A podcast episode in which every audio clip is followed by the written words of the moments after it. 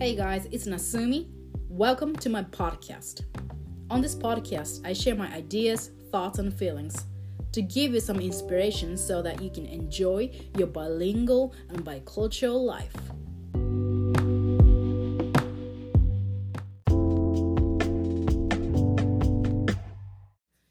Hey guys, thank you so much for listening. はい、なすみです。What's up with you? えーっと、皆さんお元気ですか 私は、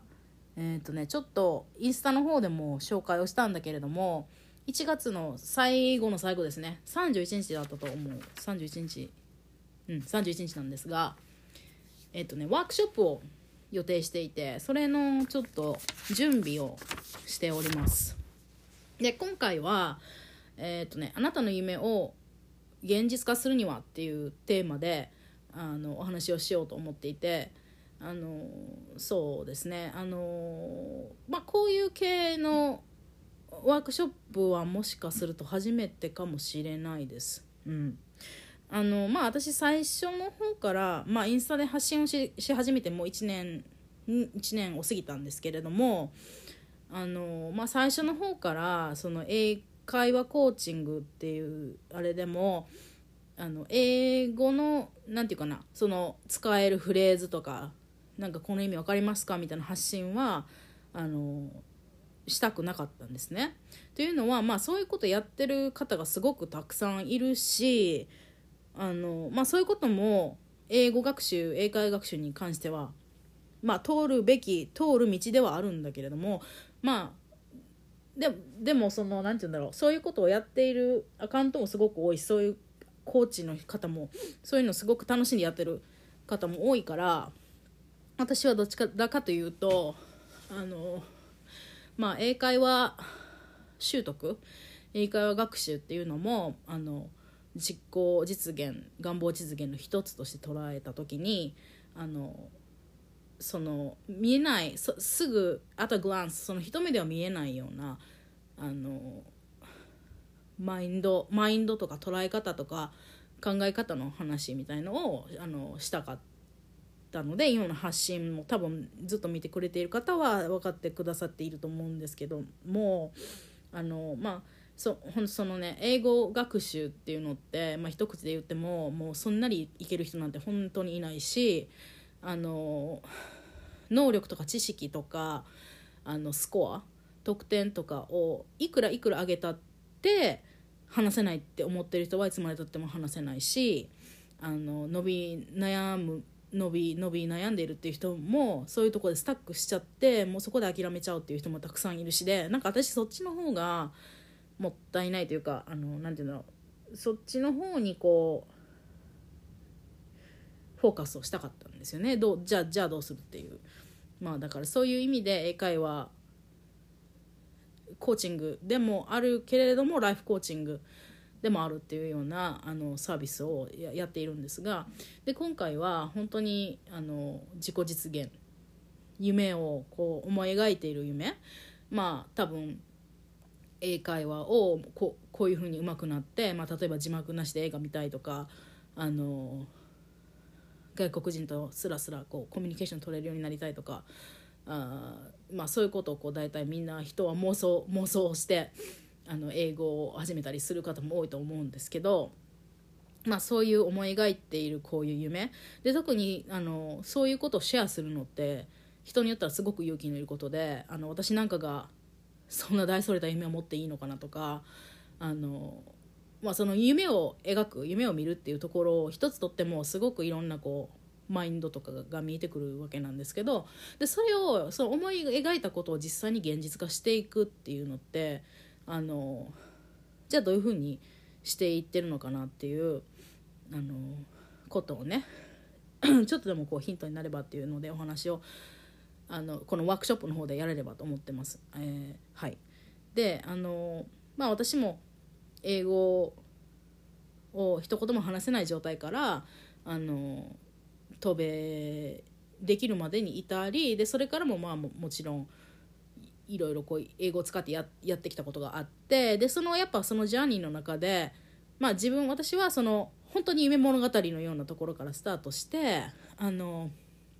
まあ当初の目標は達成できたわけですよね。当初の夢は叶ったっていうことなんですけど、まあ、それを本当に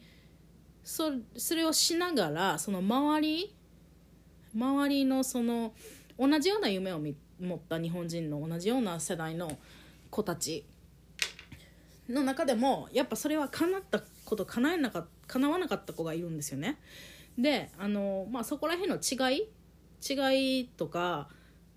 あの、うん、そうそのイメージを現実に落としていくっていうプロセスのあの話をしたいなって思っています。はい、だからその英会話英会話のこういうハウハウツーというかもうこういうふうな勉強したらいいよというよりはあのなんて言うんだろうな。そういううん何かこう形がないものを形にしていくっていう意味での現実創造みたいなそういうののヒントになればいいなというようなことをあのお話ししようと思ってますのであのこれ今回無料無料でねあの今月のワークショップっていうあれでやるのであのもしご参加あのした参加してみたいなっていう方がいたらあのね LINE の方からぜひ教えてください。お声がけください。えー、っと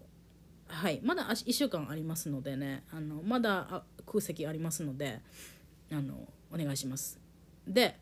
もしあのあインスタのその投稿の方に詳しくは書いてあるんだけれどもあの時間が合わないなって思われる方はあの録画をする予定なんであの録画をうまくできるかどうかは私の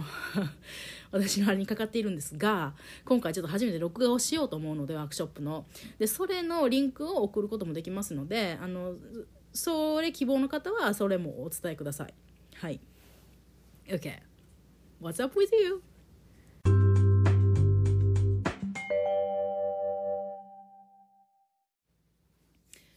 本題本題に入りたいと思います今日はえっ、とこういうことをねちょっと皆さんにね聞いてみますね um, I have a question okay when you are trying to make a decision in your life uh, how are you making that decision その何かこう決定決定をする時とかこうい、うん、そうですね意思決定なんかこれをやろうとかこっちとこっちで迷ってるけどこっちを取ろうとかそういうふうに決定する場面ってあのまあ生きてるとその大きいディシジョンも含め小さめのディシジョンも含めあの結構あると思うんですよね。でなんかそういう決定の軸みたいなものって皆さん持ってますかね？あの私は結構そこの変化を最近すごく感じていてあのまあ1年前と比べても違うし3年前5年前10年前と比べても全然違う本当に変わってしまったなって思うんだけどあのそうですね。その決定何かを決定する時に何をもって決めるかっていうのってあの結構、まあ、無意識で多分やってるところもすごく大きいと思うんですよね。であのそうですね。まあはっきりこう本題をこうスタートさせてしまうとまあ皆さんまあ私も含めですよあの損得感情っていうので結構動いているっていうことは多くてで損得感情まあつまりはですよまあその得をしてやろうと思っていつも動いている人っていうのは少ないと思うんですよ。何かこう取ってやろう何かこう得をなんかいつもそれを軸に動いている人は少ないかもしれないけれども損はしたくないっていう軸で動いているいつもこう無意識で動いているっていうのは結構多いと思うんですよ。例えば時間例えばお金例えば手間同じようなサービスとか同じような商品とかを買うんだったら1円でも安い方がいいってあの思う思う人は多いと思うしなんかそうそうですよねっていうような前提で社会全体が動いているところがあるというかあの、うん、そういうふうななんかこうからくりになっているというかなんかそういうふうそういうふうなことを私は思うことが多くって。でまあそのみんなやっぱ損したくないっていうのは例えば英会話学習とかで言うとまあ自分がこんこんなに時間を使ったりとかお金を使ったりとかこんな面倒くさいワーク暗記とかをしたからまあ結果こういう結果があるはずだとエクスペクトする。例えばねエクスペクトしてしまうっていうのもやっぱ見返りがあるって思え思ってやっていることだと思うしあの、まあ、もしくはその英語会話学習にあのミニマムミニマムの時間とお金と手間をかけたい。だからあの fastest and cheapest and the easiest easiest っていうのをあの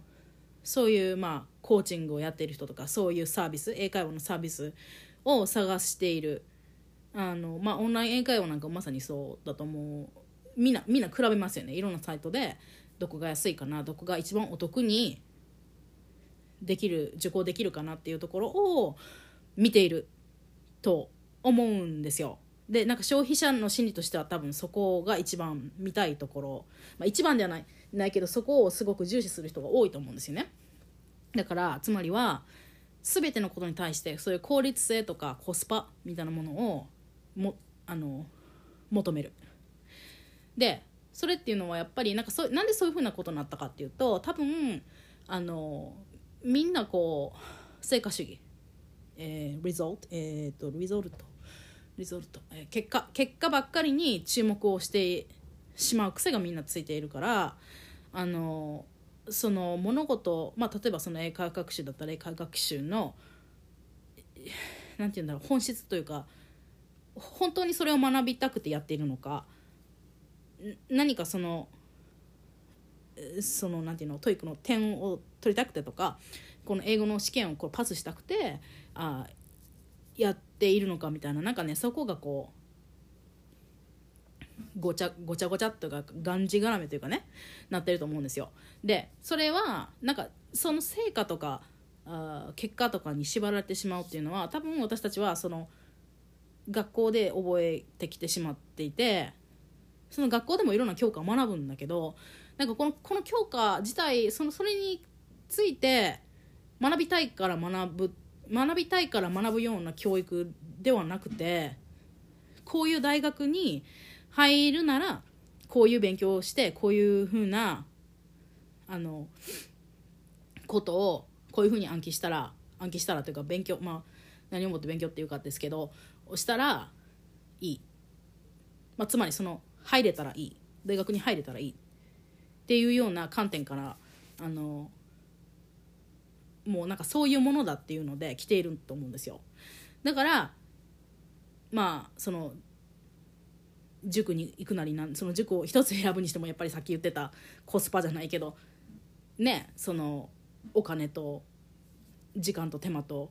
いろんなことを考慮しながら塾を選ぶと思うんですけどだからねなんかそうだから塾が悪いとか大学に入るのが悪いとかそういうことを言ってるんではなくてやっぱりそういうふうにトレインされてきていると思うんですよ。そのどこかでやっぱり損したくない？そんな思いはしたくないんですよね。で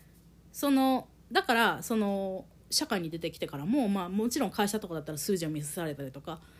あの収益見せされたりするとやっぱそっちに思考がいっちゃうっていうのはまあもちろん分かるんだけれどもでもね損得ばっかりでかんこうさっきの最初の言ってたけど決定こう日常のいろんな決定をしていくとなんか一瞬はすごい節約した気持ちになるし一瞬はすごく I made a good decision って思うんだけどでも後々なんかなんかこうこれと言って何とは言えないんだけどモヤモヤ するモヤモヤしている自分の人生に対してこうモヤモヤしているみたいなことって起こると思うんですよね。これは私は自分の自分の経験を話しているんだけどあのうんその主婦の人ってやっぱりあの節約をしているっていうこと人も多いしまあ子供たちも生まれたりするとそんなことは避けたいってそのやっぱりねお金とかもすごく増えてくるじゃないですか。子供が生まれてだんだん大きくなってたりするとあなんかこれ今までみたいには使えないっていう思いがこうあったりとかね。そうするとあのスーパー行って、まあ、1円でも安いものを買おうとかあのコンビニとかではこういうものは買わないとかなんかその人によってこういろんなこう考えを持っていると思うんだけど、まあ、もちろんねその実際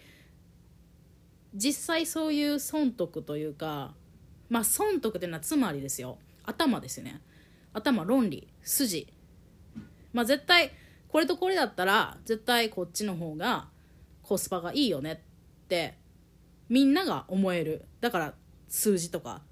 そういうものになってくると思うんだけど。正しい方ですよね つまり正しい損をしないディシジョンっていうのばっかりをこうやっていくとそれって正しいディシジョンなんだけれども満足のいく人生だろうかっていうところなんですよ。でね私が最近自分の中でその決定の軸っていうのは私何個かあるんだけどあの自分でこう自分のこと観察しているとあのすごく気分決定はただの気分で決めてる時が結構多くなってきたのよ最近。でその自分のその時の気持ちとか心持ち気分直感みたいなそういうもので多分損得感情の真反対にあるものなんですよね。でちょっと前をこう思っても、まあ、数年前数年前の自分と比べても数年前の自分はこんそんな気気分で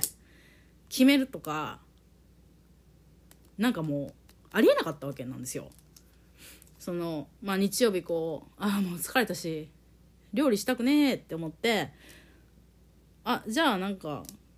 何でもないけど今日ピザにしようとかなんかそういう気分だからみたいななんかそういうことは全然できなかったんですね数年前まで。っていうのはまあまあ高いしそんな計画してなかったことだし私のその計算の中に入ってなかっただってね出費なわけででしかもなんかこういろんなことやっぱ考えいろんなことを考えてこうだからこうだからでもこうだからっていうので気分自分のその気持ち疲れた。料理したくない。でもピザを食べたいな。みたいなそういう気持ちっていうのはすごくこうプライオリティとしては低かったんですよね。そのプライオリティの上位 10, 10, 10位ぐらいは 全部自分のその論理ロジックだって家計がみたいな家計の計算とかし始めたりとかなんかそういうそういうねあのだそうしたら損になる。損になるというか I, we, we really shouldn't っていうのが先に来るわけですよね。頭で考えるとね。頭で考えるとそっちが先に来るんだけどじゃあしないで一から料理疲れてるけどしようってなるじゃないですか。だってピザなんて無理だから。でもそうやってするとやっぱり気持ちの方を考えてないっていうかそっちを全然採用してないわけだから気持ち的にはすごい最悪なわけですよね。もうこんなに疲れたのに私ばっかり働かされて。旦那なんもしないし子供はもうなんも遊んだばっかり。なんか誰も私の苦労のことなんか考えてくれない。こんなにこんなになんか家計計算してそれでこうダメっていう結果に至って私だけがこんなに疲れて料理やってあげてるのに。っていうようななんかすっごいそういう不満みたいのが口にはしないですよ。口にはしないですけどやっぱりどっかにある。それってでも言語化にさえしてないかもしれない。あのそういうなんかダークな気持ちが自分の中にあるっていうのは認めたくないしなんかそういう不満ばっかり言う人はダメだと思っていたしあのまあそういういろんな本当に本当にいろんなこう制限ブロックでそういうことはこういうこんなこんなに恵まれて子供も2人いる人がそんな文句言っちゃダメだって思っていたしまあとにかく in short I, I wasn't really I, I wasn't really listening to myself なんかその自分自分の声を全然聞かなかったことにしているっていうような状況だったからまあそういうふうな意思決定をしてたわけですね。ででもねそういうことをねそこほんとちっちゃいことなんですよ。こういうちっちゃいこと。そういう晩ご飯作る作らないみたいな。そういうちっちゃいねそんな壮大な話をしてるわけじゃないんですよ。アメリカに行く行かないみたいな。そういうことじゃなくって。そういうちっちゃいこと。ちっちゃいディシジョンメイキングがね毎回毎回頭そういう頭コスパ効率損得みたいなのでやっていると多分ね多分もう本当に疲れちゃって頭がいつも動いているっていうのもあって疲れ疲れちゃうまず。でで多分その数年前私がそういうところで生きていった時は、まあ、それに加えてこの人の目が気になったりとかあのうんそうだねそういうところをばかりを気にしていったからそういう頭外みたいなことをばっかり気にしていたからどこかでやっぱり毎回毎回そうだと自分がずっとニグレクトされていってモヤモヤが増えていくんですよ。でなんなんかこれといってこれといってこう I can't point 指差しできないんだけれどもなんか自分の人生がすごく嫌みたいな。どいつもこいつもなんか好きに子供も旦那も好きにやってみんな好きなようにやっていいけどなんか私はもうこういうなんか人生でいいんだろうかというかもう嫌嫌なんですよね。なんかもうとにかく嫌みたいな感じになっちゃってたんですよ。なんかそういう場所でいたんだけど。でもまあ今は本当にそのだからプライオリティが逆転しちゃってその上位10個が下の方に行っちゃって気持ちとか気分でやりたいやりたくないみたいなそっちを聞くやっぱ訓練をしたからそっちが癖づいてくれいやようやくね癖づいてくれたからなんだと思うんだけど頭の中がすっきりノイズが少なくなった。っていうのはあります、うん、なんか人のこととかも気にならなくなったっていうのもあるしうん。ね結局結局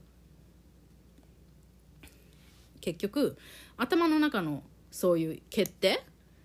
効率コスパ損得っていう決定って誰が見ても正しい決定なんですよ。こうこうこういう条件でこういう数字でこうだからこっちっていう A のディシジョン確かにこれは本当に自分が見ても旦那が見ても他の人が見ても多分そっちが正解って分かるようなディシジョンなんですよねでも気持ちとか心とか気分？ただそう思ったからみたいなのっていやいやいやっていうようななんか人が見てもえ今今それ？みたいな。なんかそれめっちゃなんか出費になるよとかそれってめっちゃ二度手間だよみたいな多分ことになると思うんだよね。なんかえ、なんか先週もそこ行ったよみたいな。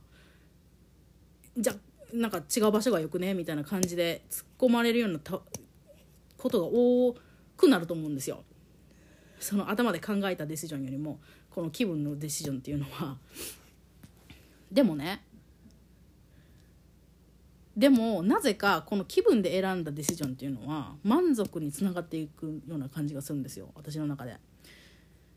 人生に対しての満足。なんか頭で考えたディシジョンばっかりをやっていくとこれ本当に実体験の肌感覚なんですけど満足しないんですよねいつまでたっても。いつまでたっても満足しない。条件的には満足しているはずなんだけれども心が全然満足してないのよ。だからだからね。だからなんか結局私たちこんなにいろいろ頭の中でぐるぐる考えてこっちがいいって This should be right. This is right. It seems right. The number is right. Right. 全部 right でこうって感じながら生きる感じそういうこっちが正解なんだっていうのを感じた先にはやっぱりこの right とは到底言えない気分の気分からの決定。ここやっぱりここのこれがふえっ、ー、とねあれなんて言うとしたの今。これこれがやっぱり足りてないんですよね。その心の満足が心の満足をやっぱりおざなりにどっかでしているから満足はできないんですよ。生きている人生生活の中で。でね結局どんなことを感じたくて生きているのかっていうところにたどり着くと思うんですけどあのやっぱ私たちってこう自分のやりたいことやりたいって思ってたりとかもっとこう自由にじもう自由にこう私は自由が好きなんで自由にもやらせてもらいたいって思ったりあ満足。あ今日も今日もなんか自分が思ったことできたって思いたくて生きているのではないかな？どうですか？少なくとも私はそうなんですね。なんか条件じゃないんですよ。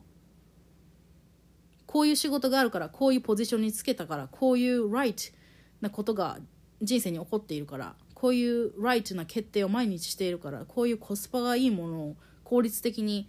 やって効率的にこうその筋が通って何て言うんだろう。そういうね結局幸せっていうものってそう私たちが感じるね体感として感じる幸せとか満足って条件じゃないんですよね。ただただ全然意味の分かんない気分とか気持ちその時の絶対誰が聞いてもこっち A のディシジョンの方が合ってるって言われても私が B が欲しかったら B を堂々と掴んでいくっていうのが幸せなライフなんじゃないかなって私はすごく思うんですよ。うん、でだからねまあそここういうその損得で決定するというあの癖がついている人はあの多分全てのことにおいてそこをベースにして考えてしまっているから全てがそうなってくると思うんですよね。その買い物の仕方もそうだしあの、まあ、人とのせ人との接し方もそうなってくるだろうし旦那との接し方もそうなってくると思うし英語学習についても多分そういうふうな角度から見やすくなってくると思うんですよ。でもそのそういうのに慣れている人でなんとなくこうモヤモヤしているとかなんとなく人生に満足してない今いる場所になんかちょっと違和感を感じるっていうかなんかああもう私の人生面白くないとか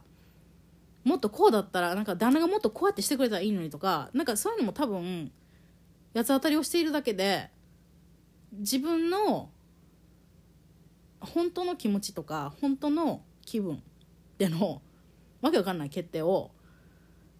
多分無視し続けているから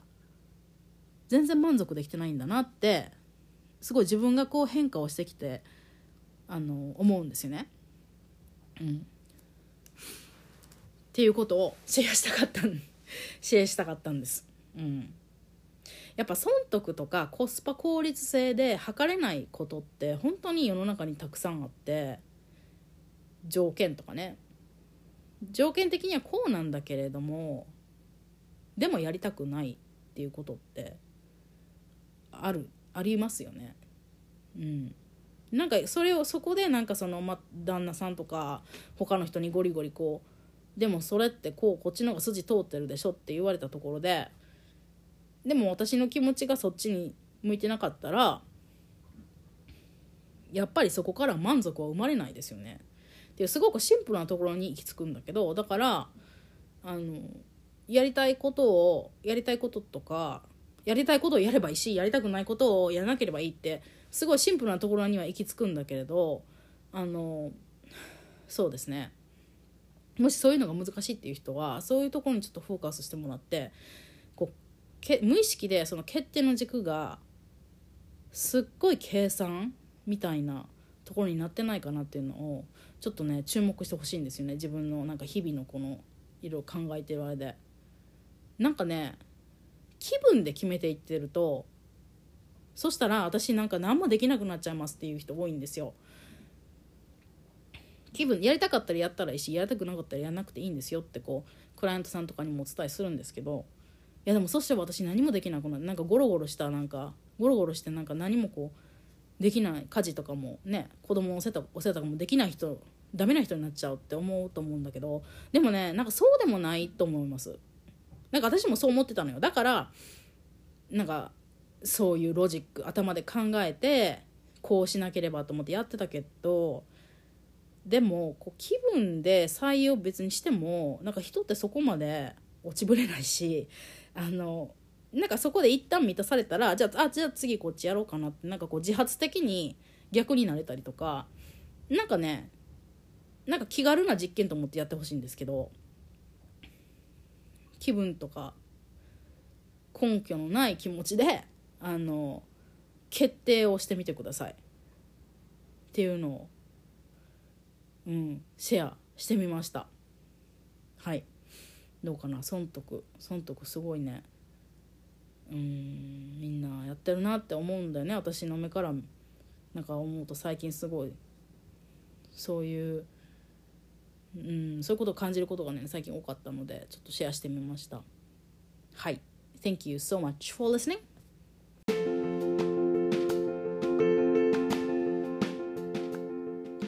Thank you so much for listening to my podcast. I offer an English communication life coaching program, but I don't offer standard Eikaiwa lessons. I use a much deeper introspective mindset work to construct the lifestyle you wish to have. My hope and mission is for all the bilingual, bicultural people like you to live more happily anywhere in the world. And the current services you can see through the Linktree link, so come visit. Thank you.